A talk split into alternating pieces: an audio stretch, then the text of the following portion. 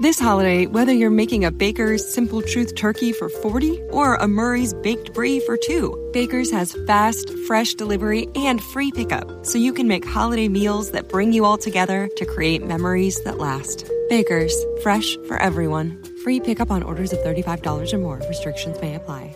Choose from a great selection of digital coupons and use them up to five times in one transaction. Check our app for details. Baker's, fresh for everyone. El equipo del FBI que investiga los tatuajes de la misteriosa Jane Doe lo va a tener complicado en la cuarta temporada de Blindspot. Jane se convertirá en una bomba de relojería que puede destruirlo todo desde dentro, incluida ella misma. Blindspot continúa explorando la identidad de esta misteriosa mujer que apareció en Times Square con amnesia, desnuda y con el cuerpo repleto de crípticos tatuajes. Malas noticias. Te estás muriendo. Si creías conocer Blindspot, Encontraremos una cura. Acaba con esto. es que no conoces a Jane.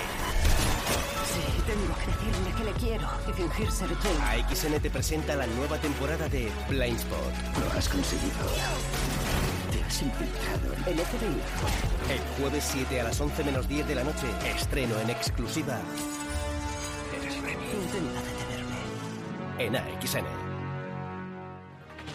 Ya sabéis, el próximo jueves 7 de febrero a las 22.50 horas, estreno de la cuarta temporada de Blindspot en AXN. Y además, ya podéis disfrutar de la primera, segunda y tercera temporadas de Blindspot en AXN Now.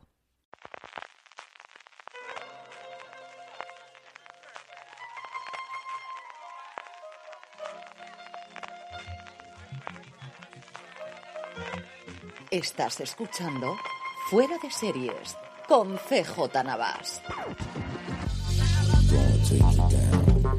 Bienvenidos a Gran Angular, el programa de fuera de series donde analizamos cada semana un tema del mundo de las series de televisión en profundidad. Hoy vamos a hablar de esa relación entre el mundo del stand-up y de las series de televisión, de todas esas series protagonizadas, perdóname, por cómicos y monologuistas o que tienen de una u otra forma relación con el stand-up comedy, que ahora mismo vive un momento tan tan dulce que siempre lo ha tenido, Francis. Aquí me pones de este momento, no, siempre ha tenido este momento Sí, dulce. pero ahora está... Que ha tenido rachas, sí, sí. Vuelve a estar de plena ahora actualidad. está petándole, además con Netflix que incluye tanto stand-up, que bueno, y también ahora con HBO España que, que tiene stand-up, pero sobre todo con Netflix y con Nanette y con un montón de fenómenos, y hasta en España ha tenido repercusión el fenómeno. Eh, vamos a hablar de ello con Francis Arrabal, pero sobre todo vamos a hablar con ello con Iggy Rubin y creo que lo introduzcas tú, Francis, porque tú realmente eres el que a mí me introdujiste en el mundo de Iggy Rubin. Así que te toca hacer las presentaciones a ti. Bueno, eh, lo primero, bienvenido Iggy, que es un auténtico placer eh, que estés hoy con nosotros para hablar de este tema. Hola Francis, hola CJ, encantado muchísimo, me hace mucha ilusión que contaréis conmigo. Pues eh, sobre todo la, mm, la idea de contar con Iggy a la hora de hacer este gran angular que nos apetecía para hablar de este salto que han tenido los cómicos de, stand-up eh, al mundo de las series.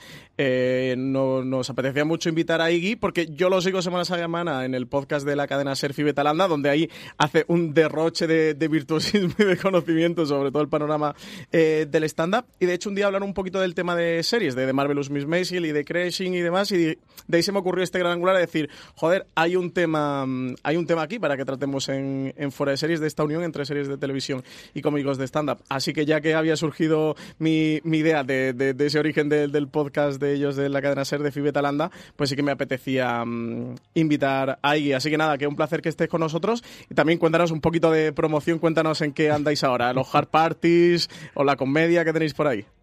Nada, nada, eso da igual, CJ, que nos come tiempo, venga. Eso lo decía yo, lo decía yo. Tenéis que ir a ver la comedia. A mí me llevaron engañado allí, Todas salí... estas horas en internet hay que amortizarlas. Yo salí totalmente entregado y totalmente, eh, de verdad, me, me gustó muchísimo, muchísimo, muchísimo lo que decías, porque Ignatius sí que lo tuve, y luego hablaremos evidentemente del fin de la comedia y, y de la relación que tuve con Ignatius Farray, pero yo salí encantado de allí.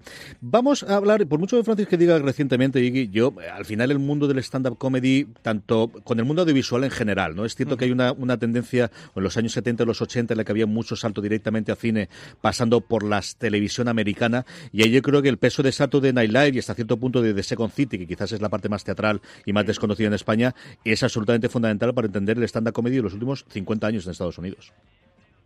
Sí, sí, completamente. Yo creo que allí, sobre todo, había, mm, había muchos cómicos, igual más de Nueva York, que sí que hacían una carrera muy de en el stand-up puro, de local, pero desde luego mucha gente su sueño era irse irse a Los Ángeles y en cuanto pudieran firmar firmar una serie y de ahí para arriba.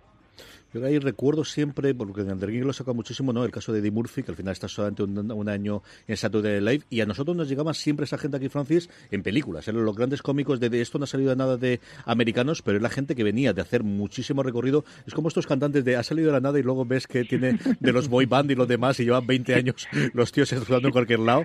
Y esta gente llevaba sí. allí pues 10 o 12 años perfectamente, Iggy. Hombre, aquí Richard Pryor es el de Superman. Eh, que es verdad que aquí realmente el stand-up no lo hemos empezado a importar hasta hace relativamente poco.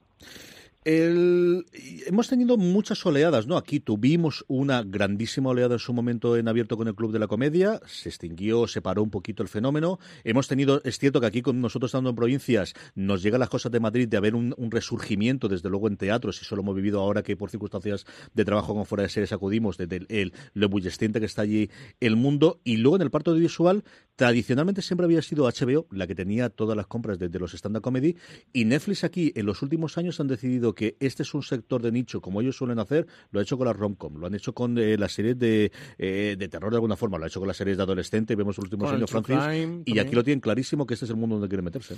Sí, eh, bueno, ellos tenían o tienen series como Master of None, que luego podemos comentar un, un poquito de, de, de Aziz Ansari, que está producida por ellos directamente, y bueno, sobre todo muchos especiales de comedia que están creados en Ex Profeso para Netflix. Está el famoso de Dave Chappelle, que tuvo de Chappelle Show, que le firmaron, no sé, el contrato eran 50 millones de, dólares por hacer. Me encanta cuando digas esta cifra como si nos pasesen siempre. sí, sí, fueron creo que 60 millones por tres especiales y luego funcionaron también que le compraron un cuarto, supongo que por cifra parecida, pero es una locura. Creo que decían que el acuerdo que habían firmado con, con Jerry Seinfeld por Comedians in Cars, que es la webserie que él tenía y que se la compró Netflix también, y dos especiales, era el presupuesto equivalente a esa temporada de Juego de Tronos de ese año. O sea, es una, cosa que están enloquecidos. Yo no sé, realmente es que tienen tanto dinero en Netflix que realmente no saben en qué gastárselo. Esta gente que tiene el dinero como castigo es de verdad una cosa. Y ahora tenemos el de Ellen DeGeneres, que además eh, se ha estrenado oh, nada, ahora, 15 días, ¿no? Poco más. Yo no lo he visto, eh,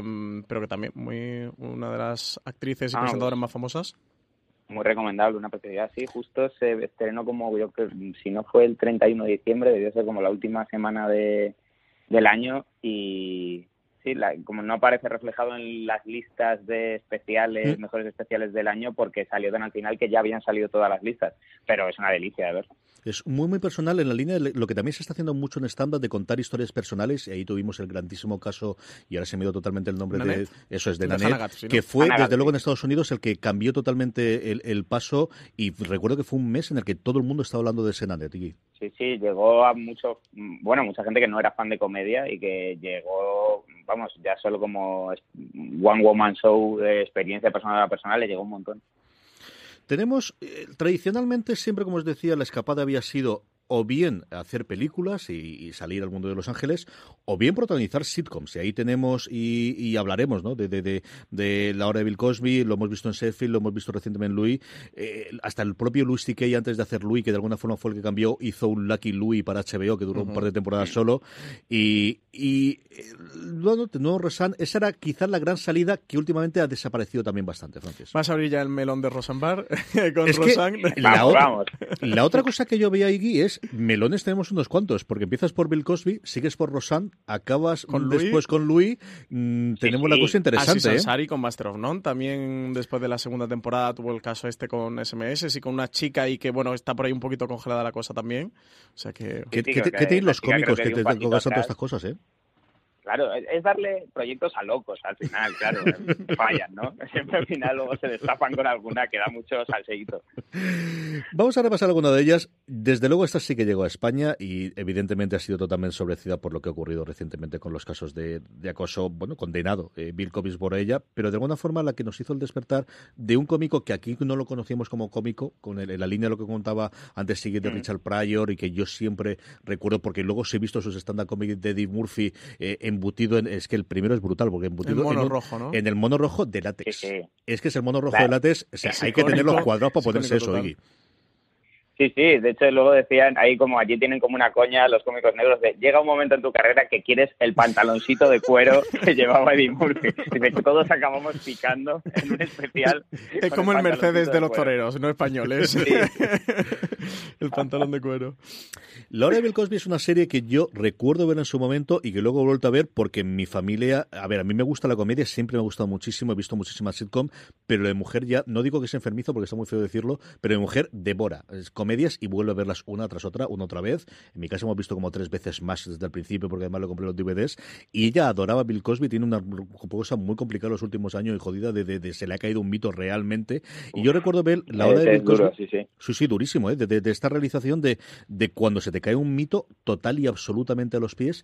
Yo recuerdo ver lo de Bill Cosby, incluso una cosa que después él hizo para CBS en la primera época, mira, Man Findes, de Les Mumbes, el todopoderosísimo jefazo de la CBS, ahora también caído de desgracias por el tema de acosos sexuales, que cuando cogió las riendas lo primero que hizo es quién hay por ahí que esté en paro y que pueda fichar, y hizo una cosa llamada Cosby, muy menor, muy comparada, pero esta fue una de las grandes series muy vistas desde luego aquí en España. Mm, sí, sí, sí, vamos, es, de esas series que recuerdo ver de pequeño y vamos, yo creo que junto con Team Herramientas Taylor, de, esa gente que años después me enteré de que eran cómicos de stand-up y dije, ah, bueno, que esto, claro, que esto, eh, estábamos mirando el mundo por el ojo de una cerradura. Sí, yo de la hora de Bill Cosby sí que mm, es del 84, o sea, ni había nacido, era... No, es que fuera, pero era nonato directamente. Sí que he llegado a ver sketches o, trozos sueltos, pero nunca he visto un episodio de, Bill Cosby, de la hora de Bill Cosby completa, nunca he llegado a ver nada. A mí una me ocurre una cosa muy curiosa con la hora de Bill Cosby, lo voy a comentar porque aquí también lo me, comenta parte de ahí, es, claro, yo la recordaba en español y ahora la he vuelto a ver en inglés y el cambio, mira que es complicado con todo el doblaje, pero con la parte de la comedia y la parte de los chistes sobre todo cuando tienen muchas referencias pop, lo complicado que es traducir esas cosas a, otro idioma. Sí, sí, completamente. Eh, sí, aquí a mí ya me mosquea que hay veces que aquí los especiales de comedia en los subtítulos, cuando es referencia a un famoso de allí, lo cambian por un famoso equivalente de aquí y, me saca un montón, me, me, me deja descolocadísimo. Yo recuerdo eso con los calzoncillos de en su momento del, de Regreso al Futuro que te cambiaba porque Calvin Klein no era conocido aquí. Entonces no recuerdo qué marca habían utilizado aquí en medio en la primera versión.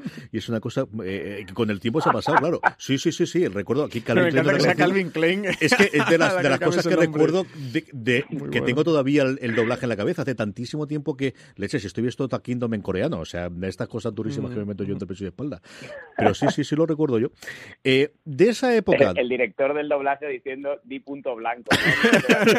es que yo creo que algo así, no me si era por un punto blanco, abanderado juraría que no es porque ya sería total, ¿no? Pero, pero algo por el estilo era. Y había un par de, de, referencias, desde luego, en, que recuerdo yo en su momento de, de Regreso al Futuro, en la primera parte al menos, en la que cuando después la leías y la veías, habían cambiado totalmente el contexto para, para buscar la referencia aquí en, en España. De esa época de los 88, venga, hablamos del otro melón. Ya que hemos metido Bill Cosby, cojamos directamente a Rosanne y luego ya llegaremos a Louis y llegaremos a Cizansari. Rosanne se emitió del 88 al 97 y quizás daba justo al contrario. Hasta Bill Cosby, la sitcom tradicionalmente de familia, habían tratado de elevar un poquito. De hecho, era clásico el, caso de Bill Cosby de que los dos eran médicos, ¿no? Y elevar el estatus de una familia negra en Estados Unidos. Y Rosanne, de alguna forma, sirvió en su momento como eh, revulsivo a esa eh, imagen más o menos idílica y mostraba la lo duro que podía ser el trabajo de una clase media en Estados Unidos en esa época, de una clase blanca, eso sí es cierto, y con todos los privilegios de al final de vivir en Estados Unidos, pero fuera de esa idea idealizada en la que aquí no hay que pagar alquileres, aquí no os preocupéis que la luz siempre funciona, y ese constante búsqueda de, oye, que, que hay que llegar a final de mes y los problemas que tenía.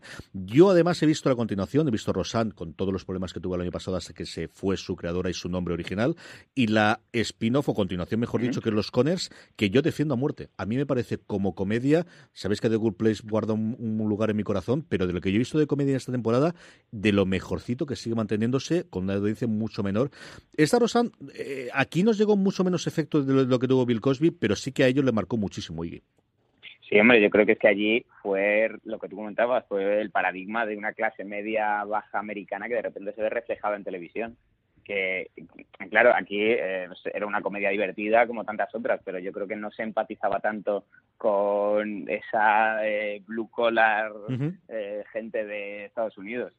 Sí, me ha gustado que dices todos los problemas que ha tenido la serie, todos los problemas que al final se resumen en Rosanne. Sí, sí, sí. problema ambulante. Son uno. Rosanne y sus múltiples personalidades, que cada una es un problema distinto. Y que le han dado un, un desenlace final muy divertido en The Conners, que, que, es que la matan de un infarto, ¿no? O, de, o que le da un subidón de... Sí, pero Creo que no aparece ni en pantalla la muerte, ¿no? No, no, no, aparece fuera. No, tenéis que ver al menos el primer episodio porque logran hacer un episodio sobre el tema de la sanidad en Estados Unidos, sobre lo que yo tengo un montón de opiniones y he tenido pero al mismo tiempo que sea tremendamente divertido, en el que te mueres de risa. John Goodman está, pues eso, en John Goodman. Es que al final, mm. claro, tú ves los mimbres de los actores y actrices que tienes ahí dentro y es realmente espectacular. Y han mantenido, la, temporada de vuelta de Rosan tenía guiones muy, muy buenos y esta de Connors hay algún episodio más flojito, pero sigue manteniéndolo y especialmente el primer episodio, de verdad es sencillamente maravilloso. A mí me, me, encantó, me gustó muchísimo, muchísimo. Y ese punto, yo creo tan complicado, pero que yo creo que también hace las buenas comedias de jiji, jaja, y de repente un golpe dramático de decir, leche, ¿qué ha pasado aquí en la pantalla? Que alguna de estas series, de las grandes series que vamos a comentar, lo hace habitualmente, esta de verdad que para mí que lo conseguía. Sí, yo creo que además en, los 80, cuando hablábamos de Cosby, de Rosana al principio, sí, sí que había ese componente como de moralina en muchos capítulos. De, de repente, un capítulo era eh, Theo Hastable está en las drogas y de repente, eh, como había que hablar de las drogas, de repente el niño de la noche a la mañana se veía en una trama de drogas y decía, pero esto dónde, de dónde ha salido? y a las dos semanas era el SIDA.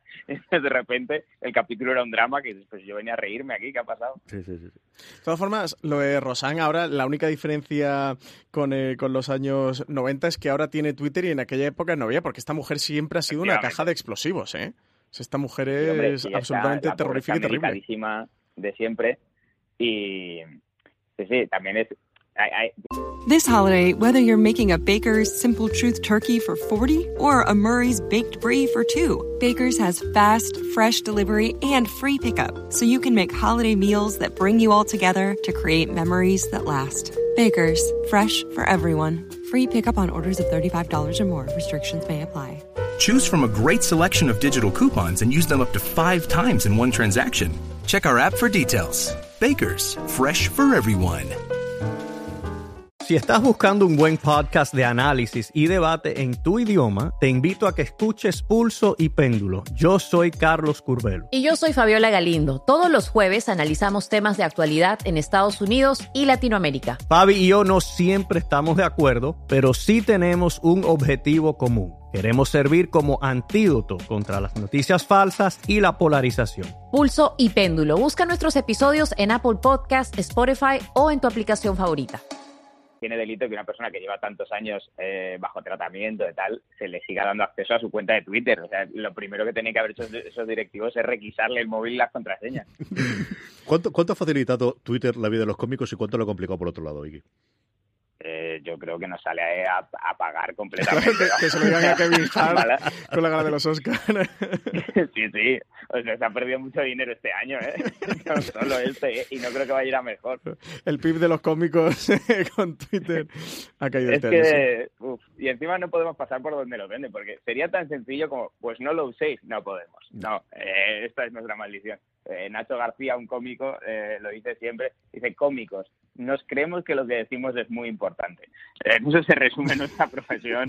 Entonces siempre tenemos, caemos en la tentación de, uff, este pensamiento, ¿cómo me lo voy a quedar para mí solo? Es parte complicada. Senfield, Francis, que tú yo sé que esta la adoras y te gusta mucho. Esta sí que me la he visto, ¿eh? y de hecho no la vi hace mucho. Eh, esta la, la, recuperé aquí de nuevo. Eh, cuando se empezó a emitir eh, Seinfeld, eh, estaba naciendo, no tenía, no tenía conocimiento. Déjatelo de la edad, ya, ya, has dejado que eres mucho más joven que yo. Ya, ya, yo es que tengo que empezar con, la serie a partir de los dos. a partir de los 2000 me la he visto creo que todas las que tenemos, ¿eh? prácticamente todas. Pero anterior a 2000 no, no la llega a ver. Eh, Seinfeld yo la recuperé porque cuando llegó Amazon Prime Video España fue como una de las series eh, que trajo como estandarte, traía Parks and Recreation y traía unas cuantas eh, que estaban inéditas, una de ellas era mm, eh, Seinfeld y bueno, es una auténtica maravilla. Tiene a dos genios de la comedia delante de la pantalla como Jerry Seinfeld, que ha sido uno de los cómicos de stand-up más importantes de la historia. Tiene una Julia Louis Dreyfus jovencísima, que luego, bueno, aquí se convirtió en una estrella, luego en VIP lo ha sido todo, ha ganado cuánto, cinco Emmys Todos consecutivos los o seis Emmys consecutivos. El resto, desgraciadamente, sí, sí, le falta la última temporada y no ha podido estar en esta última última porque estaba superando su cáncer y por el camino se llevó alguno con las viejas aventuras de la nueva Christine, que también no ha sido como mayor gloria de ella, muy menor y muy graciosa, pero que se vuelve yo uno o dos por ahí en medio. Y luego, pues, eh, eh, como, creadores tenía nombre detrás y dentro de los guionistas a, el propio Jerry Seinfeld y a, y a, Larry David, que luego también fue otro de los creadores con Curb Your Enthusiasm de, de, una de las series más importantes de las que hablaremos hoy. Así que Seinfeld, eh, si hay algún oyente que esté ahora mismo y, y, no la haya visto, o sea, esta hay que verla, esta es imprescindible, eso están todas las temporadas en Amazon Prime Video, por Dios que la vean en versión original, que a nadie se le ocurra ver esto doblado y es una genialidad de la comedia en donde vemos la vida también del, del cómico. Vemos a Jerry Seinfeld en ese escenario, él haciendo sus monólogos, haciendo stand-up comedy y donde tienes ese contacto con el espectador. De una mezcla un poco de, de sitcom, de, esa habitación, eh, de ese salón del, del apartamento del, del, personaje Jerry Seinfeld, pero que también va al club a hacer stand-up. Esta quizás fue la primera eh, eh, vez que, que el, público español, antes de, la oleada, desde luego del Club de la Comedia, veía lo que era, eso sí, en viñetas, en pequeños trocitos, lo que era un stand-up comedy de micro, de asiento, eso sí, aquí los chistes todos callan bien y todo el mundo se reía, Iggy. Sí, sí, eh, de hecho estuvo muy, muy, muy ligado porque fue en la época que, eh, que Contreras, que luego eh, estuvo mm, dirigiendo la sexta y tal, estaba en, en, el Plus y él era un enamorado de, de la comedia americana. Y él eh, es el que se empeñó en que se emitiera en Seinfeld y Fraser, yo creo que también se emitió más o menos por la misma época. Y el que dijo vamos a empezar a hacer a hacer monólogos en España y este el formato del estándar me lo quiero traer aquí creo que lo primero que se hizo por aquella época fue eh, él allí en, en Globo en Globo Media les encargó a un par de guionistas de allí que escribieran algún monólogo que interpretaron en el Círculo de Bellas Artes la gente que en ese momento estaba haciendo Caiga quien caiga, eh, sin, sin cámaras ni nada, como para testear a ver qué tal encajaba aquí ese género. Los guionistas, básicamente para fijarse, solo tuvieron Seinfeld y, y Seinfeld ha marcado realmente todo lo que ha ido después, porque cuando esa, esa actuación en el Círculo de Bellas Artes salió muy bien, y de ahí entró en producción el Club de la Comedia, que durante muchos años fue el único contacto que teníamos aparte de Paramount Comedy con el stand-up comedy y de ahí que haya venido tan marcada en España la comedia por comedia observacional, que es básicamente la que hacía Seinfeld y que es la que muchos de nosotros asociamos a los primeros monólogos que vimos. El nunca les ha pasado, ah, a mí eso me pasa. Pues sí, es que eso, la importancia de, de es, es total y de hecho creo que es una de las comedias más influyentes también de la historia de, de la televisión. Eso ya no solo dentro del género de, del, stand-up, sino, sino dentro del género como comedia televisiva. Y además una cosa importante, porque luego contaremos alguna que nos ha gustado mucho, que nos ha funcionado, pero que nunca ha sido grandes éxitos. Seinfeld, después de una primera temporada que nadie daba un duro por ella, que se salvó porque le gustaba mucho a la gente de la cadena, fue un exitazo brutal. O sea, de verdad, mm. tenía unas audiencias sencillamente espectaculares. Eh, cuando ahora hablamos siempre de Friends y hablamos como de los grandes éxitos de, comedia en Estados Unidos, Seinfeld, eh, sistemáticamente, ahora se hablaba también con todo el tema de la renovación de Friends por Netflix, eh, sistemáticamente todos los estudios, nuevamente, siempre externos, porque Netflix no da los datos más que cuando quieren sacar pecho y entonces dice, él y te la ve un montón de gente y no te digo nada lo de Bird Box y tal. Seinfeld sistemáticamente está en Estados Unidos, fuera de Estados Unidos funciona peor, pero en Estados Unidos es la serie serie más vista en streaming dentro de Netflix, de ese sistema que yo creo también es otra cosa que en general la comedia y en especial la sitcom y ahí, que es esa relación con las personas de veo dos episodios y no pasa nada que si ya los he visto que lo vuelvo a ver otra vez. Y yo de eso no sé su circo alrededor, pero a mí me ocurre un montón de gente que es así. a mí me llama muchísimo la atención, sobre todo yo lo he vivido con, con Friends, que en, en casa de mis padres yo recuerdo y no lo digo de broma, cinco años que esos DVDs estuvieron puestos en bucle como eh, ruido blanco en, en, la casa de mis padres permanentemente, o sea, y, y se seguían y nos sabíamos todos los chistes y la comedia tiene un punto de que el gag te tiene que coger por sorpresa, pues no sé por qué, o sea, cómo de bien están hechas que, que la sigues disfrutando igual. Sí, sí, fila además sigue siendo muy divertida. Es que si la ves como un espectador eh, actual no se te queda antiguo, ni incluso el humor se te queda mm, se te queda antiguo. Sigue funcionando, sigue teniendo eh, gags que son muy divertidos. El personaje de Kramer que es extraordinario, que se habla siempre un poquito menos por no ser el de Jerry Seinfeld, pero, pero Kramer está espectacular, que es Michael Richards, el actor que, mm, que lo hacía. Y nada, eso, que hay que ver Seinfeld. Yo traía mi reivindicación de hoy, que era que hay que ver Seinfeld. Yo Seinfeld la salvo por Julia porque es la única actriz que hay ahí dentro. O sea, el resto, si son más o menos graciosos, no te digo yo que no, no es nivel Aziz Ansari lo que tiene Seinfeld, pero casi casi, ahí estamos, y Julia demuestra porque es, pues yo creo que la mejor actriz de comedia que hay, simplemente y posiblemente una de las mejores actrices, punto, ¿no? al final siempre tratamos, y, yo soy el primero que, que, tira la primera piedra y que peca de esto, de separar los actrices y los actores de comedia cuando luego mm, están al nivel de cualquier drama y cuando se le da la oportunidad de hacerlo, están ahí. Tenemos aquí en el guion alguna cosa intermedia entre los 99 y los 2000 antes de acercarnos, pues eso, a la última década que quizá donde tenemos. Ellen tuvo una serie, sí, antes de convertirse en la heredera de Oprah y antes de hacer de nuevo este estándar que comentaba ahí, que de verdad vale mucho la pena, sobre todo porque muestra ese recorrido, ¿no? De, de alguien que estuvo en su momento haciendo stand-up y haciendo comedia y ahora es multimillonaria y al final la que de alguna forma da el, el, la varita, donde va Kevin Hart a, a, intentar ver si puede volver a los Oscar y a blanquearlo un poquito precisamente ese es su programa de Ellen, ¿no? Y tuvo un episodio muy famoso. Lo de blanquear eh, era un chiste, CJ. Ha sido la palabra. Oscar. Si lo pasas rápidamente, no hay que volver atrás, ni tengo que explicarme. Claro, eh, que uno tiene 40 ver, años y al final pasa lo pasa. Sí, sí, sí, sí, sí, sí. Eh, Ellen tuvo eh, un episodio muy famoso de la serie del armario. Luego, eh, Everybody Loves Raymond es una comedia que yo reivindico muchísimas veces. Es una comedia de familia muy clásica por momentos, pero especialmente para eh, aquellos que tienen familia, te reconocen muchísimo los propios. Yo he leído varias cosas a, a, a Phil, al, se me dio el apellido ahora del creador de la serie, de cómo. Eh, ¿No es Rey Romano? Rey Romano es el protagonista y era el co-creador junto con Phil, me acordaré después el, el, el, apellido que tiene él.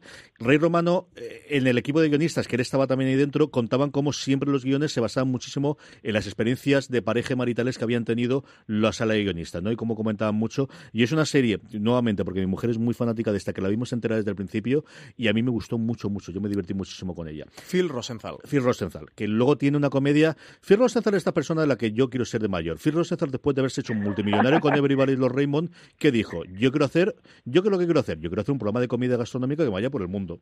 Y entonces se lo vendió primero a eh, Travel Channel, creo que fue a, en Estados Unidos, y ahora se lo compró Netflix. Y entonces tiene un programa que se llama eh, que alguien alimente a Phil, por favor, que está en Netflix, que es la justificación suya para irse 100 días al año, que estoy, ahora me voy a España y me voy a Vietnam y no sé cuánto, y hace un, una de esta de viajes con sus amigachos comiendo por el mundo, que es lo que a mí me gustaría hacer una vez que hayas hecho el de los Raymond y todo esto ha pasado. Como claro. diría mi padre, y te pagan por eso, ¿no? Eso es. y encima te claro, pagan. Eh, que no se enteren de que lo harías gratis. Aquí la verdad es que él, además, lo reconoce en todas las entrevistas. Él hace todos los años en ATX, que es, bueno, pues el, el, el gran evento que hay ahora de series en Estados Unidos, que hace también en Austin. Austin ¿no? Hace siempre una especie de media hora y hace una entrevista y hace un podcast ahí. Y él siempre dice, no, si yo no sé cómo los engaño. Es una cosa que también decía mi queridísimo y añorado hace muy de, bueno, mientras les sigan engañando y lo paguen, tampoco voy a decirles yo que no, ¿no? Pero eso ocurre.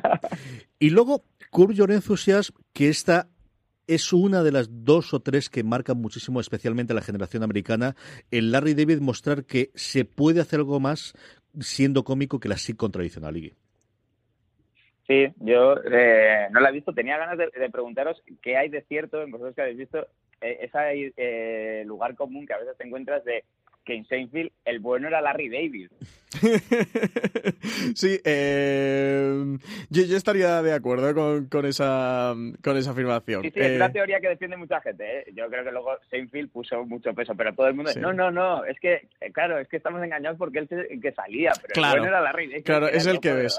Eh, yo te lo recomiendo, yo creo que te va a gustar mucho. Está íntegra disponible en HBO España, de hecho estrenaron una una temporada hace unos seis meses, por ahí una última eh, temporada. A mí la serie me resulta fabulosa. Creo que si coges eh, como puntos capitales, puedes tener Seinfeld, Curb Your Enthusiasm y luego hasta acabar en, en Louis, que son las tres series un poquito que con un margen de 8 o 10 años entre sí van marcando esa estela que de la, de la, cual surgen ramificaciones y, y, y, sobre todo se empiezan a ver series que son todas... Esta es la nueva Seinfeld y, y, hay una hora durante cinco años de nueva Seinfeld. Esta es la nueva Curious de Enthusiasm. esta es la nueva Louis y de repente hay siete, ocho... Bueno, todavía estamos en la época de la nueva Louis, aunque ya creo que nadie va a hacer un pitch a una cadera diciendo esta es la nueva Louis. Sí, pero... sí eh, ya se buscan eh, carreteras secundarias para, para vender el mismo proyecto, sí. Sí, ya no, no sé cómo la venderán, pero creo que esta es la nueva Louis, no, no lo dirán. Este es el nuevo Louis y eso ya no, no se venderá así. Pero quizás son las tres series que eso que han un poquito capitalizado eh, esta serie que, que estamos comentando en el podcast de hoy. Y hay una previa que, se nos olvida siempre por varias razones. Y primera es porque aquí en España en su momento no llegó. Segunda, porque HBO cuando desembarcó no tenía los derechos. Era la HBO pre-soprano, en el cual muchas series, por ejemplo, Fraggle Rock, mira, puesto a recomendar que al final no tenía los derechos y no se emitía en streaming. Cuando llegó toda la oleada de streaming no, ocurrió. Y que aquí era menos conocida, pero que también marcó muchísimo a la generación de los 90 de los cómicos americanos, que es el show de Larry Sanders. Ahora ya sí que se puede empezar a ver. Es un eh, programa en lo que hacía, era un falso eh, programa nocturno de entrevistas muy al rollo de los late night americanos, que es eh, espectacular. A mí me gusta muchísimo, muchísimo. Y yo creo que es quizás ocurre en el drama con Oz, que al final se nos olvida mucho que de alguna forma fue precursor a, a, Los Soprano, y ocurre en la parte de comedia, especialmente en HBO. Ahí tenemos a Yoda Pato y tenemos un montón de gente que posteriormente tendría todo su recorrido. Y de Larry Sanders, que sí que en Estados Unidos se reivindica bastante, si veis listas de las mejores comedias, si vais a libros escritos sobre las, las mejores cosas de HBO, se reivindica. Aquí en España yo creo que sí que es por encima incluso del show de Larry David o Culture Enthusiast, como al principio lo llamó Canal Plus, la, la gran, gran olvidada perdona que te interrumpo, una cosa que eh, recomiendo a la gente que se mire. Eh, hay en HBO ahora unos documentales que salieron a raíz de la muerte de Gary Sandling, que protagonizaba el Larry Sanders Show, en la que cuentan el nacimiento de la serie y está producido por Judah Pato y es una preciosidad porque era, o sea, realmente fue una locura porque Gary Sandling en ese momento le estaban ofreciendo presentar el Tonight Show eh, o sea, él le cayó a Letterman y a Leno toda esa guerra fue porque Gary Sandling dijo que él no quería hacerlo, que a él le parecía que el late night americano ya estaba hecho y que él le quería dar una vuelta. O sea, el tío renunció al mejor puesto de trabajo que había en todos los Estados Unidos para un cómico solo por hacer esta serie. Es, es un tesoro. Es, era un personaje eh, eh, eh, curiosísimo, interesantísimo. Se escribió muchísimo con el fallecimiento. Y yo tengo muchísimas ganas de ver este documental que no sabía si había llegado todo ya a HBO. Sabía que estaba en producción. Recuerdo algunas de las entrevistas de Apatow que, que él trabajó allí dentro y que estaba, de verdad, visiblemente afectado en algunos de los cortes que vi yo en YouTube hablando de, de Carrie Sander, que es un tío nuevamente muy desconocido para el público español, pero que sí que, que tuvo muchísimo, muchísimo predicamento en las oleadas de los cómicos de los últimos 20 años americanos. Mm, y bueno, y sigue influenciando, porque ahora, por ejemplo, eh, David Broncano, que no puede estar de más de moda en el mundo del late night, ha descubierto el Larry Sanders Show y creo que es lo que se ve en su casa cada día en cuanto llega y dice que claro, que él lo está, claro, es un visionado de joder, es que es todo lo que yo estoy viviendo ahora, qué maravilla. Mejor, mejor, mejor abanderado que Broncano ahora va a estar complicado tenerlo, ¿eh? desde luego si quieren rescatar Uf. HBO la serie va a estar complicado tenerlo, eso sí que es cierto.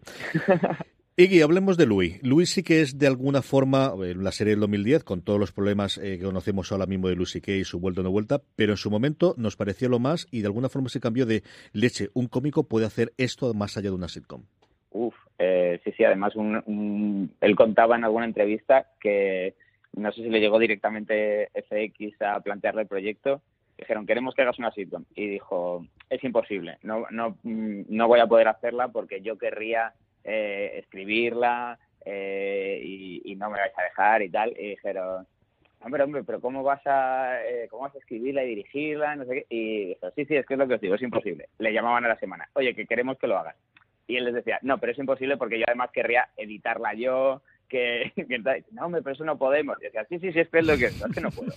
Entonces, aquí estuve en un mes hasta que ya el, el, tío les rascó eh, editarla él. Eh, se la enseñaba a la cadena, creo que era con 12 horas antes de, eh, de emitirla, para que no pudieran cambiarle nada. O sea, fue eh, la historia de control creativo más loca que yo he oído en la vida. Al final, bueno, pues el tener a alguien como FX detrás que te apoye para tenerlo, hasta cierto punto Atlanta lo que pasa es mucho más complejo que el, funcionamiento, pero yo creo que el pacto que tiene con Donald Trump es más o menos igual.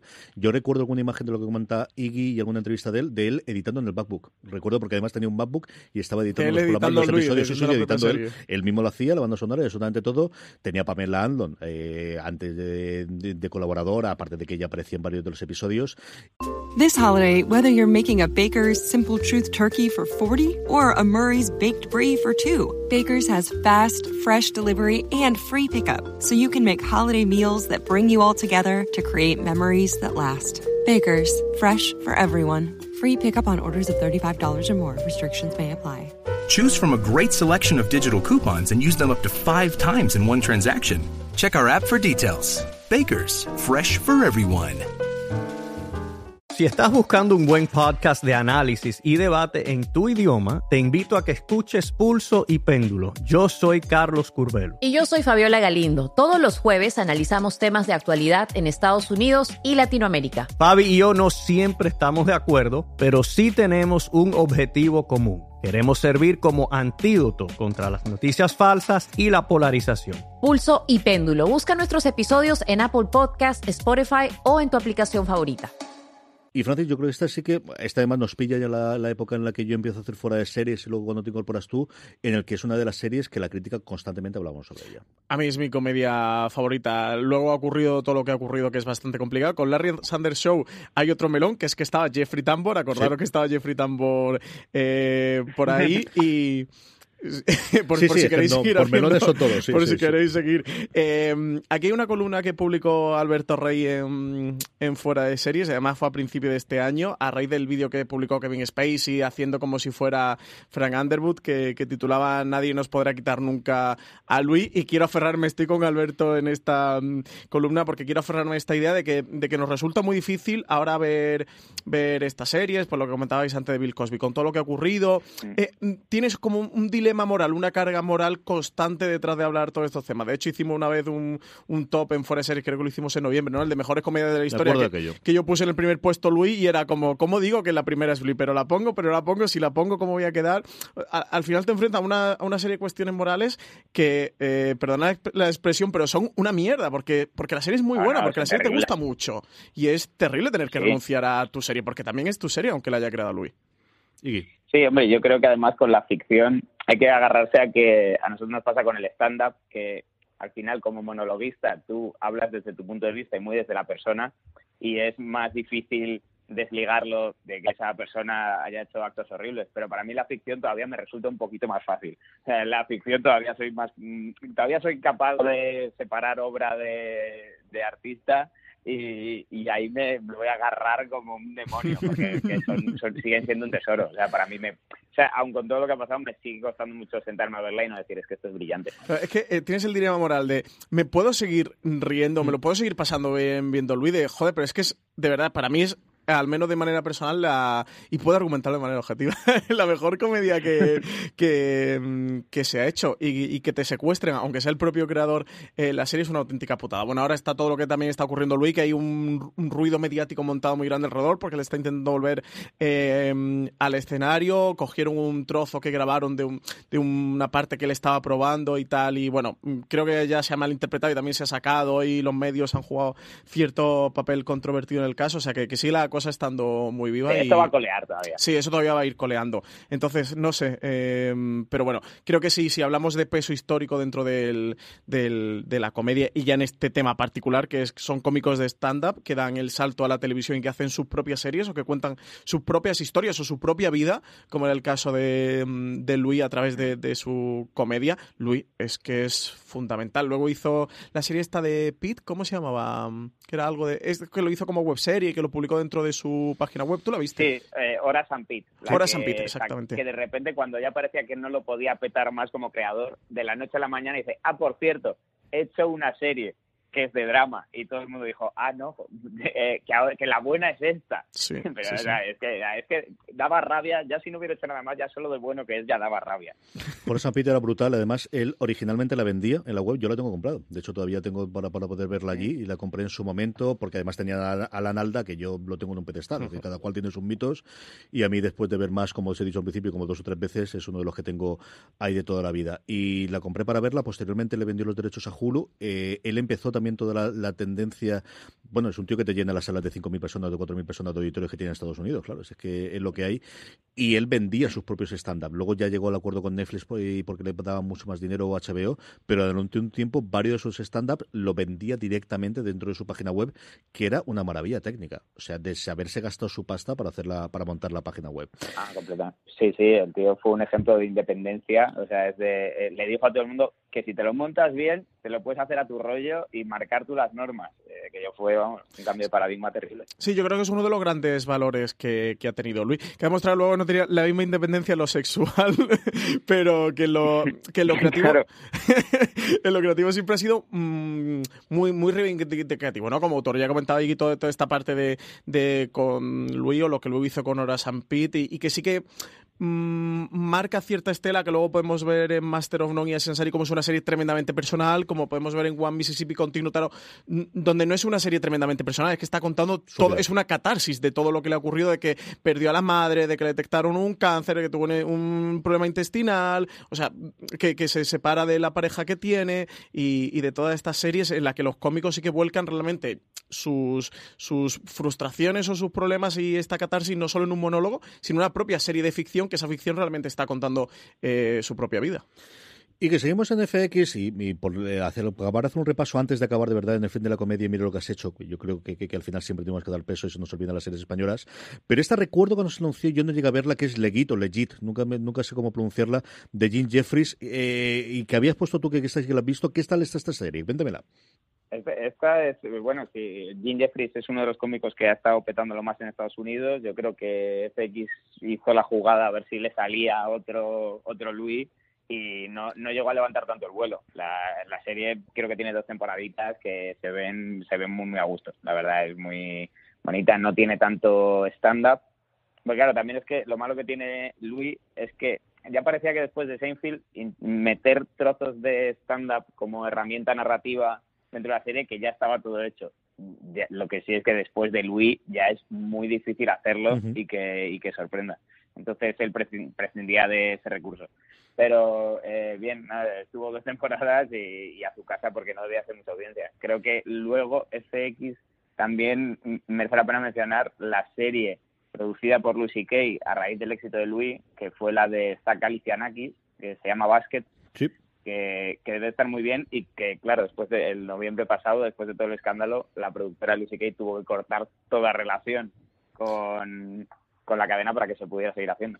Pues esta se nos va a pasar el guion porque yo Basket eh, sí que vi la mitad de la, eh, de la temporada. Además, eh, aquí saca la X eh, no interpreta exactamente un cómico de stand-up, sino que es un clown. Es el típico mm. payaso, mimo. Es chula de ver Basket. Es un poco árida, eh, por llamarlo de alguna manera en ciertos momentos, pero creo que si el tema te gusta y te interesa, es una buena recomendación. Si alguien se quiere acercar. No sé dónde estará disponible en España porque Eso no recuerdo dónde la vi. Aquí funcionó bien, no funcionó bien a nivel de premios, se llevó el mejor actor secundario por el, bueno, la, la, el actor que hace de la madre precisamente de, de Galafinakis en la serie, aunque a la crítica le gustó mucho más la otra que producía él y que ya desaparece ahora, que es Better Things, la de Pamela Adlon, que sigue mucho uh -huh. la estela, ¿no? También de, de Louis, aunque aquí interpreta a alguien distinto. La otra que tengo yo, que esta sí que he visto algunos episodios, pero especialmente si he escuchado sus podcasts, una historia de, de resurgir de las cenizas, que es Mark Maron, que había sido un cómico que llevaba muchísimo tiempo intentándolo, que no tuvo éxito, que en el mundo del podcasting y en una oleada que también yo creo que podemos hablar, Iggy, de cómo, especialmente en Estados Unidos, ha habido un gran crecimiento de los podcasts interpretados, o mejor dicho, conducidos y dirigidos, muy en tono también de entrevistas por eh, cómicos, y de alguna forma Mark Maron, que luego ha tenido la serie de IFC, que ha salido recientemente en, en la serie de Netflix eh, de las luchadoras, que se me dio el nombre, hoy, hoy estoy con los sí, nombres, eh, Glow. fatal, en Glow, pero esta eh, punta de lanza que han formado los cómicos americanos en, en, en, los podcasts en los últimos tres o cuatro años es tremendamente importante y para ellos tremendamente rentable también. Bueno, ahora yo creo que hay muy poco, yo me estoy dando cuenta a raíz de Ciudad de Talanda que sí que profundizamos más en torno a la figura del cómico, que ahora es muy raro el cómico americano que no tiene su propio podcast mm. en la plataforma que sea. Eh, realmente sí, hay un cuidar al fan que antes cuidabas en el local, cuidarlo en el salón de su casa con los auriculares o con los auriculares mientras hace gimnasia, que ahora casi no se concibe una carrera sin que tengas tu podcast. ¿Eh? Y, y Maron con, con What the Fuck, eh, que es, es, realmente un, sí, un proyecto que él empezó desde el garaje de su casa, porque él, bueno, él lo cuenta siempre y lo cuenta en la serie, que él tenía una, una una personalidad muy tóxica con respecto al éxito, que tenía muchas envidias de gente, claro, es un tío que empezó con Louis, eh, que empezó con un montón de cómicos, con Sarah Silverman, con cómicos que él ha visto triunfar a su alrededor, ver que a él no le tocaba nunca, y dijo, bueno, pues me voy a montar por mi cuenta en mi casa, eh, entrevistando gente en mi garaje. Y sí, yo creo que vamos, durante años ha sido el, podcast de más éxito que ha habido en Estados Unidos. La serie refleja un poco esto, eh, las partes del podcast sustituyen un poco lo que en Louis serían las partes de stand-up y, y es en torno a su vida. Sí, de ahí hasta llevar a Obama, ¿no? Que lo llevó al garaje a entrevistarlo. O sea, que, Mm. que ahí fue donde eh, petó, yo creo que marmaron a nivel internacional, porque recuerdo que en España todo eso se vio reflejado, incluso a nivel de los podcasts, ¿eh? O sea, la, la, mm, popularidad que le dio al podcast, el podcast de Marmaron entrevistando en su garaje a Obama, que hombre, no está mal, ¿eh? entrevistar al presidente de los Estados Unidos en el garaje de tu Sí, casa sí, eso es un pequeño de esta salto. gira que se hizo Obama, que fue a, a, al Between Two Ferns de. Eh, Yo creo que era una gira que estaba él haciendo como para mm, publicitar el Obamacare o no sé qué fue. Pero que sí, que sí, que de repente estamos en todas partes y la gente como yuju, yuju. Yo recuerdo la entrevista con Bill Simmons, pero él sí que fue en, en su momento a, a la Casa Blanca y el icónico de Maron era eso, el garaje, ¿no? Y la foto de ellos dos en el garaje pequeñico Sí, sí, y he metido, foto. bueno, pues que al final es un, desde luego un antes y un después. Vamos a saltarnos alguna de las series que no nos vayamos de tiempo, pero sí quería comentar Lady Dynamite, porque al final es la primera que tenemos mm, junto con Master of None, que yo sé que Francis la quiere comentar antes de que terminemos la parte americana, de, eh, eh, de Netflix y protagonizarla por una mujer, ¿no? Que es quizás el gran salto que nos faltaba, que es tradicionalmente, y lo hemos hablado hasta ahora, siempre teníamos, sí, en el elenco había actrices, cuando teníamos al final una sitcom, o teníamos gente alrededor, pero la cantidad de mujeres que hacen stand-up y que empiezan a encadenar, y aquí yo adoro a Tig Notaro por encima de todas las cosas y mucho más, pero quizás es un poquito la bandera de Netflix que apuesta definitivamente por el stand-up y todas las ramificaciones y apuesta por tener una mujer encabezando un proyecto de comedia. Sí, sí, sí, ah, porque la verdad es que no dejan de ser excepcionales. Sí que te vienen a la cabeza, pues Sarah Silverman también lo tuvo en algún momento, Cameron Esposito tiene alguna con su mujer en, en esto, pero es verdad que la- el que te llegue Netflix y diga no, por aquí. La verdad, la pena es que leí hace poco que no les han renovado la tercera temporada, pero la serie es una delicia, o sea, tanto en la manera de narrar que tiene, que es súper original. El proyecto creo que fue de un desarrollo muy lento y, y María Banford hizo mucha insistencia en ella como cómica siempre ha dado mucha visibilidad a eh, problemas mentales que ella sufre de depresión de, de haber estado internada muchas veces de medicación y quería hacer la serie en torno a eso y, es divertidísima y a mí de las series que he visto que, que no, no soy experto pero el- la manera de narrar me volvió loco de con saltos en el tiempo como con una narrativa en tres momentos distintos de su vida y todo eso a la vez al servicio de la comedia. Es una es una preciosidad Yo esta la tengo pendiente porque es de las de las que tenemos así em, que hemos preparado para el para el programa como eterna pendiente. A ver si aprovecho este fin de semana y me la, me la veo porque esta todavía se me ha quedado descolgada. Y además María Banford me, me resulta un- una tía muy muy interesante y muy divertida. Y ese humor así que tiene un enamora. torco surrealista es, mm, sí que te hace como coger mucho cariño Ahora vale, háblame de Master of None porque si no, no me lo vas a Eh, ¿tenemos tiempo? Así que tienes un minuto. que. Luego ya pasó Iggy y, hablamos que de no Classic. pierda por favor Eh, bueno, yo es que junto a Luis, eh, para sorpresa ya de nadie tuya, CJ y todos los oyentes de Fuera de Series, es mi, mi comedia favorita, aunque como diría también Richie Fintano de Fuera de Series, es de estas comedias que no hacen gracia, es dramedia, él cuenta un- una vida aquí sí de ficción, eh, no se está interpretando a él mismo, pero sí que tiene eh, ese punto con, con la realidad, que aunque no se interpreta a sí mismo, él no es Aziz Ansari en, en la serie, sí que la serie Sí va parecido. episodio por episodio contando temas que a él le tocan o que le han tocado dentro de su vida. Toca el tema religioso y sobre todo eh, de los musulmanes, él es de origen pakistaní. Trata junto a Alan Young, que es el co-creador de Master of None y también cómico, que, que se conocieron eh, porque Alan Young estaba como guionista en Parks and Recreation cuando Aziz Ansari estaba eh, como actor. Hay un episodio que se llama Parents, que, que trata el origen de cada uno, de cómo Alan Young, no sé si es coreano, de Corea del Sur o japonés, no estoy seguro. Pero bueno, en cualquier caso, que uno de los padres asiáticos y el pakistaní eh, y de padres emigrantes. Trata mm, otro episodio sobre los. eh, se llama Indians on TV, que es, sobre la representación racial de los, de los indios los pakistaníes dentro de las series de televisión y del cine. Es decir, trata muchos temas que le han tocado a él muy de cerca. De hecho, su personaje es un aspirante actor dentro del- de la serie, por eso digo que, que no es Asian Sari como No, tal. no, no me piques, no voy a, no Pero voy a entrar. No, voy a entrar. no, no, no lo he conseguido, CJ. Entrar, pues la segunda temporada es un homenaje al cine italiano que tienes que ver, CJ. Tú ponme lo mejor. En blanco y negro, rodar los dos primeros episodios. A mí me parece una, una obra de arte, me parece una joya Master of None. Y ¿tú has llegado a ver algo de Master of None? No, no, y es eh, una serie que me llama mucho la atención porque me la ha recomendado mucha gente de fuera del mundo de la comedia. O sea, es de esas series que también ha democratizado eh, bestialmente y vamos, o sea, de alguna novia que he tenido, que mira que yo intento verme todo de comedia, que me la descubra ella y que sea ella la que me dice, tío, tú tienes que ver esto que es, que es increíble. De hecho, él tiene el, el primer monólogo que hizo para Netflix, que no recuerdo cómo se llama, y no sé si tú te acuerdas. No. No, me acuerdo, la verdad. Él tiene un monólogo, el primero que él tiene dos en Netflix. El primero que hizo eh, trata en cada pieza que tiene el monólogo, mm, son seis piezas, las seis son episodios de Master of None de la primera temporada, tal cual. Hay uno que trata el, el amor en pareja, que es uno de los eh, leitmotivs que tiene la primera temporada de Master of None, y varios de los temas, el de los indios y la representación sí, sigue hablando de la serie que no hablamos de, de la comedia. Venga, tira, tira. Matías, tú sabrás. Yo no digo nada. Y Crashing, Crashing hay que tocarlo también, ¿eh? Vamos con Crashing, que está loco ahora con Crashing, Iggy. ¿Por qué hay que estar loco por Crashing? Hombre, Crashing es... yo siempre me pasa con estas series que no sé si desde fuera del mundo de ser cómico se disfrutan tanto como desde dentro, pero esto es el reflejo más crudo, es una serie de Pete Holmes, eh, como siempre Pete Holmes, eh, auspiciado por Judapato, que es el que le ha protegido en todo su periplo en, el mundo de la televisión y narra los principios de Pete Holmes como cómico en Estados Unidos que no tienen nada que ver con mm, la dureza que tiene eh, la dureza que tiene allí con la dureza que tiene aquí. Allí, para ir a probar a cualquier micro de comedia, te tienes que pasar cinco horas repartiendo flyers del local, tienes que pagar por actuar y es crudísima. yo había un momento de la serie que la tenía que eh, darme una semana de descanso y decir, Dios mío, es que dejo la comedia de lo duro que realmente es esto, visto por los ojos de Pete Holmes.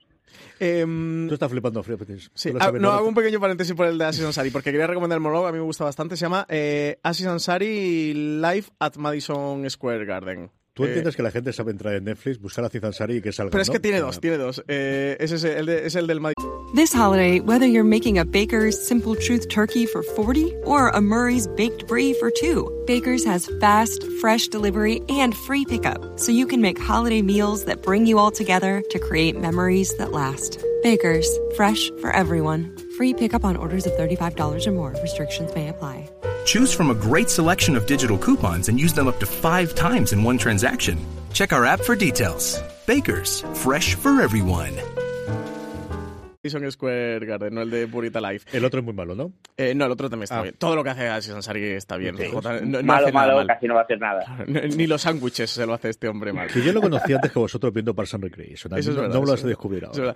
Eh, por Crashing, no, estoy muy de acuerdo con, con Iggy. Creo que muestra muy bien, sin conocerlo, porque no pertenezco al mundo del stand-up comedy como, como Iggy, creo que sí que relata muy bien lo duro que es dedicarse al mundo de, la comedia. De hecho, me recordaba mucho viendo la serie, que llegué a ver en su momento cuando se estrenó, pero vi el primero y no me gustó demasiado. Para preparar este programa eh, decidí volver eh, a verla. He visto los dos primeros episodios y me he enganchado a ella. Me la voy a ver. Tengo tres temporadas por delante.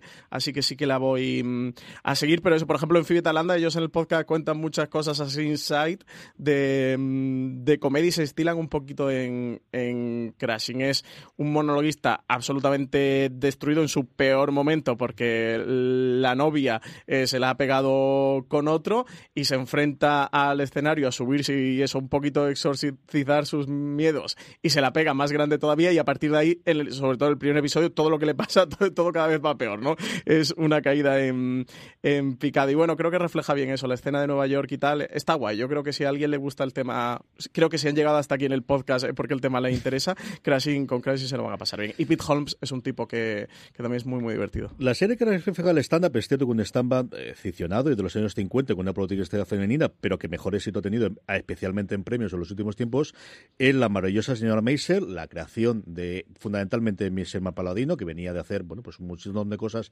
en la televisión clásica, que dijo que estoy hasta la nariz de estas cosas, me voy a cable, y le ha funcionado extraordinariamente bien, Nicky.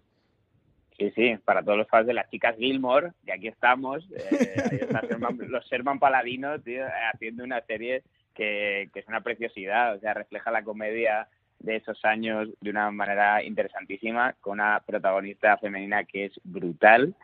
Y eh, me llama mucho la atención que, bueno, ella sin ser cómica, eh, las partes que tiene haciendo stand-up, dices, bueno, pues hubiera sido de las mejores cómicas de stand-up de la historia. Es eh, súper, súper recomendable, muy, muy bonita. Yo, vamos, eh, llevo dándole el abrazo a mis padres para que la vean, porque por fin una serie de cómico que os va a gustar, papá.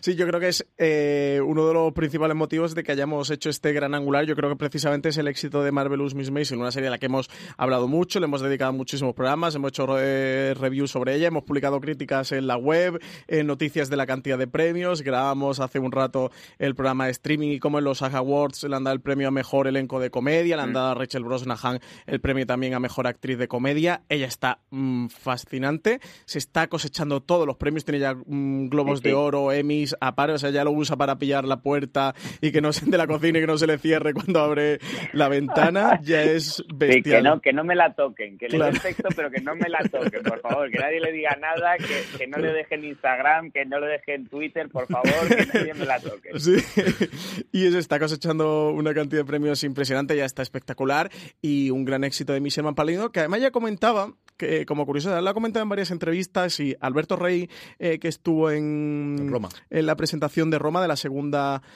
temporada, eh, eh, sí que me contaba como Michel Paladino estuvo allí comentando a los periodistas que el motivo de hacer ella esta serie era porque su padre era cómico, era cómico de, de stand-up en los años 50, en los años 60, que ya lo había vivido desde pequeña y le apetecía contar toda esa escena que ella había vivido tan de cerca porque la había visto en sus padres. Y lo comentaba al hilo de que la segunda temporada, yo la segunda temporada no la he visto. Por lo visto, el personaje de Miss Maisel se va a hacer una como una ruta, ¿no? Por hoteles judíos de comedia. Sí, los Catfield. Exactamente, que decía que, que, su padre la hacía y que le apetecía meter, insertar esa trama dentro de, mm, de la serie porque ella recordaba todo, todas aquellas vivencias de, de pequeña. Así que de nuevo, aquí no es eh, la vida directa del cómico lo que vemos reflejado en la serie, pero sí del padre del, de, mm, de Amy Sherman Paladino eh, y que ella coge y lo cuenta a través de, de Marvelous Miss Maisel. Y aquí sale, em, tenemos aquí un, en el primer episodio, ¿no? Salía quién era... Mm, Lenny Bruce. Lenny Bruce, exactamente, que era uno de sí, que luego se convierte en un personaje regular dentro de la serie.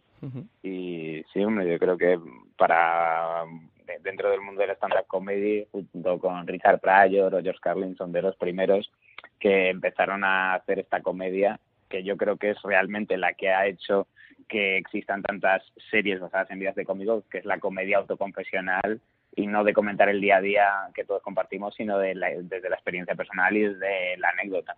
Sí, tiene ese, un poco esa ancla con la realidad de eso, que te, ya en el primer episodio te mete un personaje como, como Lenny Bruce, que por supuesto lo detiene porque la está liando petarda. sí, porque es a lo que se dedicaba básicamente, a de comisaría. Vamos a España, que nos quedan nada, cinco minutitos para, para ir terminando, pero sí quería que, que, comentásemos, bueno, pues las dos series y lo que han significado, no lo que significó en su momento y, y, lo que han significado ahora también para el tipo de comedia.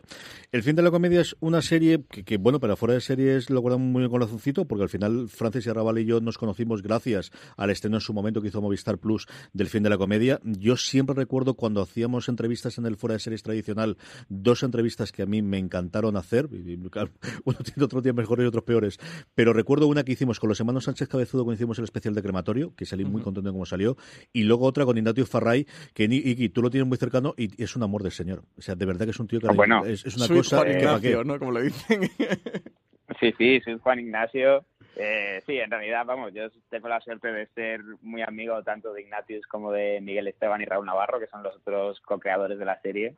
Y pues hombre, es un proyecto que calcula el cariño que le tengo. Lo he visto nacer desde que se sentaban ahí en la Plaza del 2 de Mayo ellos a escribir los capítulos hasta la grabación del piloto que fue como un año antes del estreno de la serie y vamos, para, para todos los cómicos en general y a mí como amigo suyo en particular hemos vivido como un milagro que se haya hecho esto.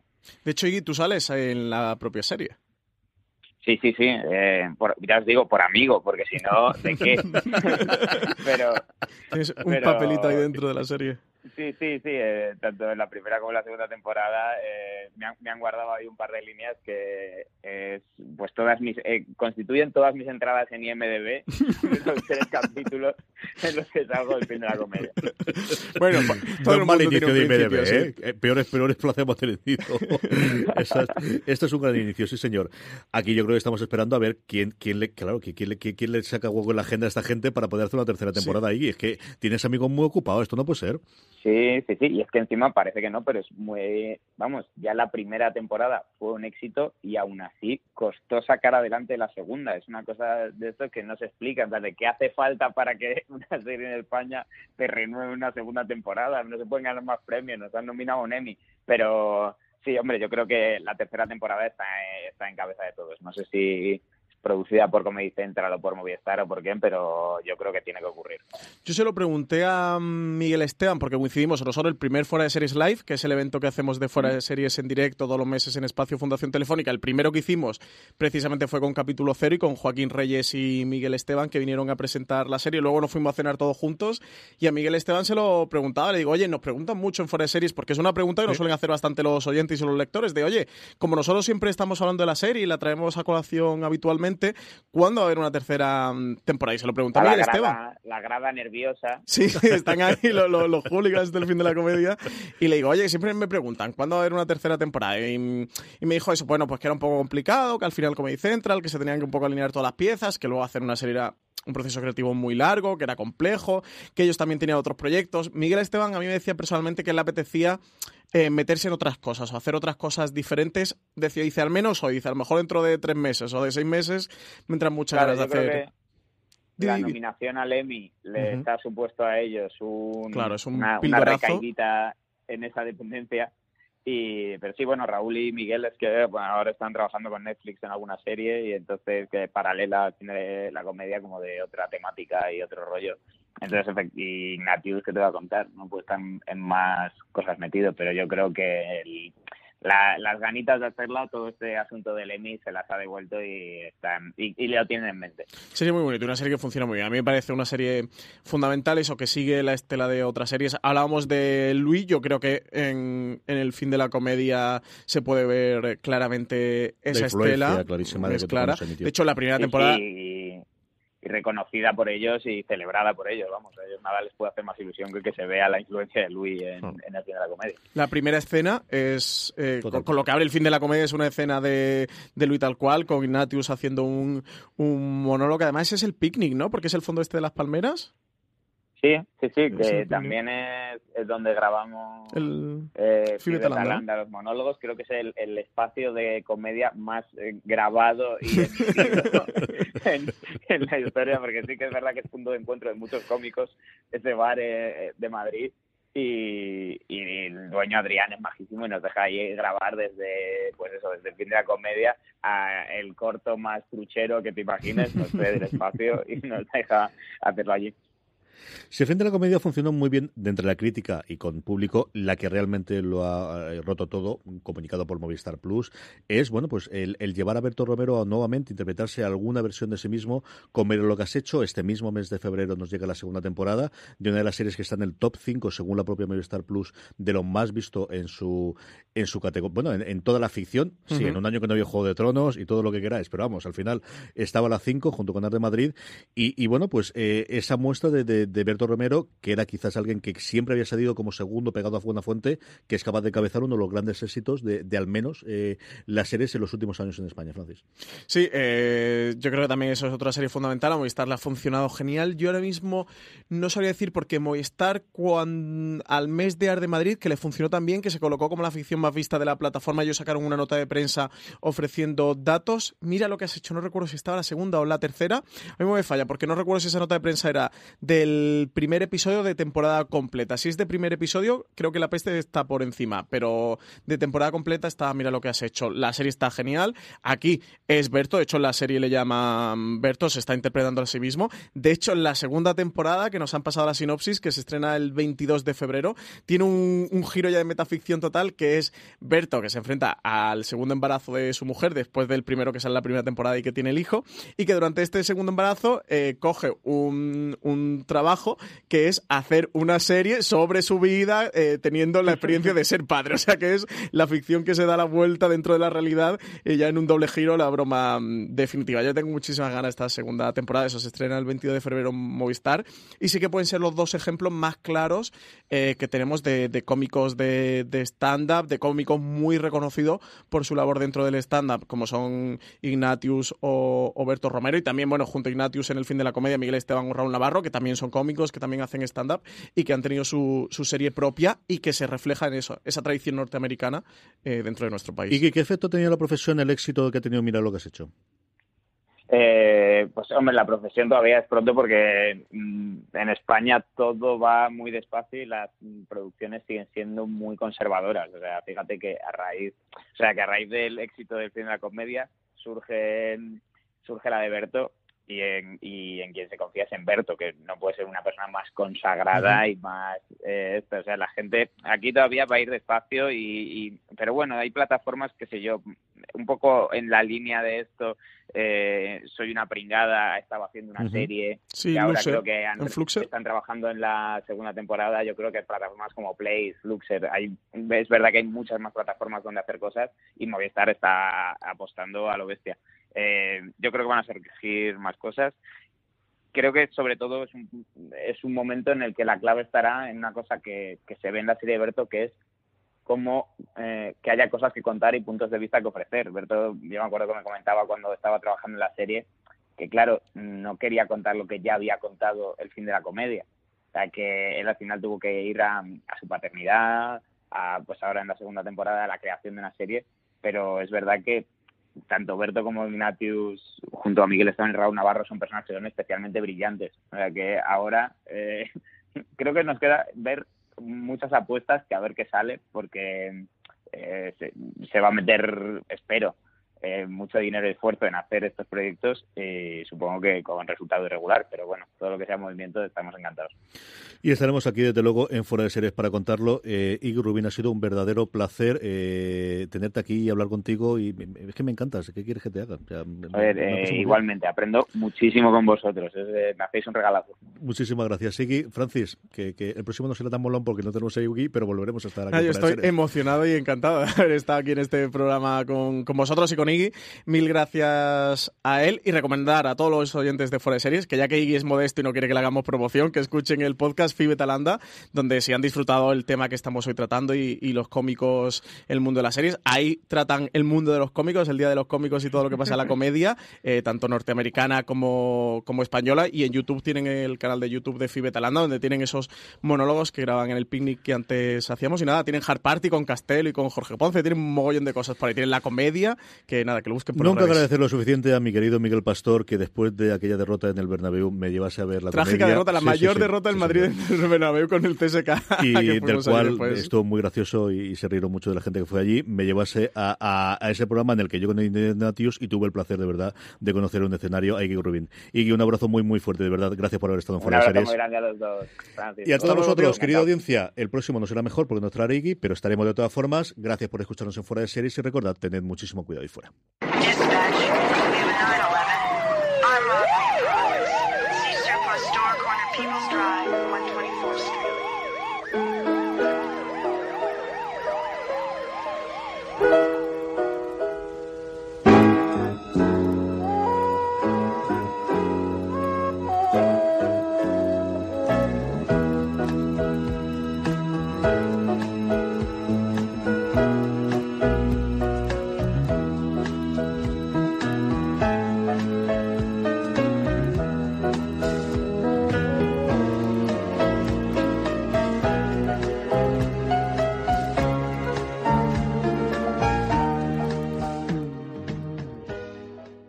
This holiday, whether you're making a Baker's Simple Truth turkey for 40 or a Murray's Baked Brie for 2, Baker's has fast, fresh delivery and free pickup, so you can make holiday meals that bring you all together to create memories that last. Baker's, fresh for everyone. Free pickup on orders of $35 or more. Restrictions may apply.